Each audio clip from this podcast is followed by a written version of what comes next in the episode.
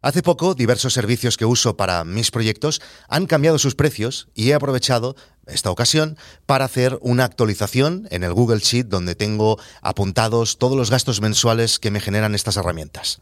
Y aquí no se tira nada, y ya que lo he hecho, voy a aprovechar y en este episodio de No es Asunto Vuestro voy a compartiros todo lo que pago mensualmente en todas las herramientas externas que utilizo en mis proyectos puede que descubráis algún servicio que utilizo y que vosotros no conozcáis y también nos puede servir para comparar en nuestra comunidad de Discord, a la que, por cierto, os podéis apuntar en noesasuntovuestro.com.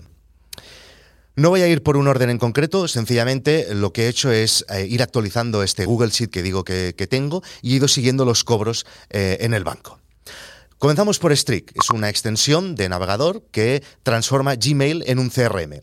Yo ya no la uso personalmente, pero hay gente de mi equipo que sí. Pagamos 16,62. Por cierto, si veis que hay algún precio raro, es porque algunas herramientas las pago en dólares y al cambio queda este precio extraño. O también algunas de ellas las pago anualmente y lo que he hecho para explicaroslo hoy aquí, he hecho la división entre 12. Me ha costado, pero lo he acabado haciendo. Otra, Striperks, que es un servicio que permite reintentar todas las tarjetas de los usuarios cuando fallan en vuestros proyectos. Mm, pago 10 euros al mes. Otra herramienta, IFTTT, que es una herramienta con tres T's que eh, sirve para automatizar. Han cambiado ahora los precios. Hasta ahora pagaba poco más de 3 euros, pero ahora han, añadido las multicuentas, que me va genial, y han pasado a 10 euros. Es un cambio mm, bastante grande, pero como que puedes tener muchas cuentas, yo antes tenía diversas cuentas, ahora lo he podido concentrar todo en una. Zencaster, esta es una de mis herramientas preferidas y además patrocina este episodio. Y digo que, y es verdad, que es una de mis herramientas preferidas porque creo que de todas las herramientas de las que os hablaré hoy, esta es la que más tiempo me ahorra en todos mis proyectos y más me facilita las cosas. Zencaster es la herramienta que utilizo para grabar todos mis podcasts de No es Asunto Vuestro y también de Nordic Wire.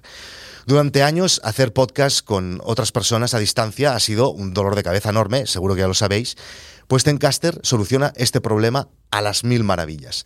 Simplemente le pasas un link a tu invitado o a tu co-host de tu podcast y únicamente usando un navegador, Zencaster se ocupa de grabar todas las voces en local, o sea, con el sonido bueno de los micros, calidad de estudio, no el sonido de internet que conseguirías grabando, por ejemplo, un Zoom. Y luego se sube todo mágicamente a internet, lo mezcla él solo y luego tú te bajas el archivo y listo, ya está el episodio acabado. Pensad que yo hago como mínimo tres o cuatro episodios de podcast cada semana con otras personas y eh, lo puedo hacer gracias a Zencaster. Si no, sería una locura absoluta. Pensad en el trabajo de graba tú el archivo, envíamelo, luego abre GarageBand o en Audacity, montalo, exportalo. Zencaster te evita todos estos problemas. Lo podéis usar completamente gratis y en caso que necesitéis la opción profesional, que es la que uso yo, os dan un 30% de descuento con el link que os dejo en la descripción de este episodio o también con el código Víctor Correal. Seguimos con más herramientas, en este caso con Contacts Inbox, que es un add-on para Gmail que te dice si el correo que te está escribiendo tiene una suscripción activa alguno, en alguno de tus proyectos. Esto cuesta 5 euros al mes. Conto. Conto es el neobanco, os he hablado muchas veces de él, para empresas que yo utilizo. Actualmente estoy pagando 19 euros al mes. Os dejo también un link en la descripción por si queréis probarlo. Os darán 30 euros en el momento en que activéis la cuenta y hagáis al menos una transacción, creo. Luego Podstatus, también estoy enamorado de Podstatus. Es una herramienta fantástica que traquea tus podcasts y te va informando de tus reviews y de la posición en los rankings, tanto en Apple, en Evox, en Spotify, etc. Buenísimo, baratísimo, vale todo lo que cuesta y mucho más. 5 euros al mes. Otra, G Suite, que ahora se llama Google Workspace. Hasta ahora pagaba 52 euros al mes por 5 usuarios y espacio ilimitado en Google Drive. Esto nos iba muy bien porque nosotros tenemos un backup de todos los documentales en GuideDoc en Google Drive.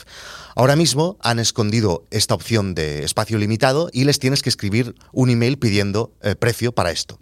Así que aún os puedo decir cuánto me va a costar, cuánto voy a pagar a partir de ahora, pero es que además son muy tramposos los chicos de Google, muy trampositos sois.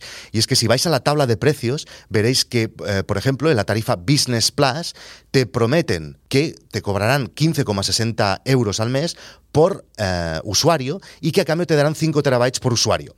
Lo que no te dicen en ningún sitio es que estos 5 terabytes solo te los dan en caso de que tengas más de 5 usuarios. Así que si escogiera este plan, que es menor que el que tengo actualmente, porque como digo, tengo espacio limitado, pasaría a pagar 78 euros en vez de 52. Y como digo, tampoco sé cuánto me cuesta la opción de ilimitados. Esto en el grupo de Discord ya os iré informando. En dominios, lo he querido contar, me gasto unos 20 euros al mes. No sé si iría aquí, pero lo tenía en el Google Sheet, o sea que os lo digo. Zapier, que es un servicio de automatizaciones, actualmente estoy pagando 35 euros al mes. Pagaba más, pero he ido eh, reduciendo el gasto porque me he ido pasando algunas de las automatizaciones a Integromat y a IFTTT. Integromat, por cierto, aún lo estoy usando sin pagar, sin pagar nada, porque eh, supongo que pronto tendré que añadirlo a la lista porque cada vez le estoy dando más uso, pero de momento Integromat no iría aquí. Y finalmente, la suscripción a developers de Apple para colgar las aplicaciones, que son, si lo divides, 8 euros al mes. Cosas que no os he dicho, por ejemplo, eh, el pago por Stripe, que también cuesta una pasta, y es que es la herramienta que utilizamos para la gestión de los pagos en mis proyectos, no os lo digo porque el precio va según la comisión de lo facturado, por lo tanto variará según vuestro caso. Contra más paguéis, mejor. Esto es así.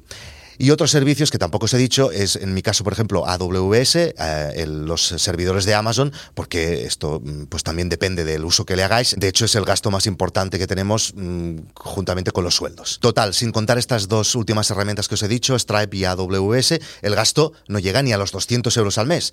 Mucho más satisfactorio pagar por este tipo de gasto, de inversión, que no, por ejemplo, el gestor o la cuota de autónomos, que cuestan mucho dinero más. No seáis tacaños con las herramientas que pueden facilitar mucho las cosas en vuestro emprendimiento. Este es mi consejo, porque luego sumas y dices, hostia, 200 euros, yo creo que vale la pena por todo lo que hacen. O tampoco no seáis tacaños con otras plataformas que os ayudarán en vuestro emprendimiento, como No es Asunto Vuestro. Apuntaros en noesasuntovuestro.com, solo por 5 euros al mes. Si queréis compartir vuestros gastos de lo que gastáis en herramientas cada mes, podemos abrir un hilo en Discord, en nuestra comunidad, y ahí comparamos lo que gastáis vosotros y lo que gasto yo, si os parece. Si queréis entrar en nuestro Discord y acceder a todos los contenidos premium de No Asunto Vuestro, apuntaros en nosasuntovuestro.com. Chao.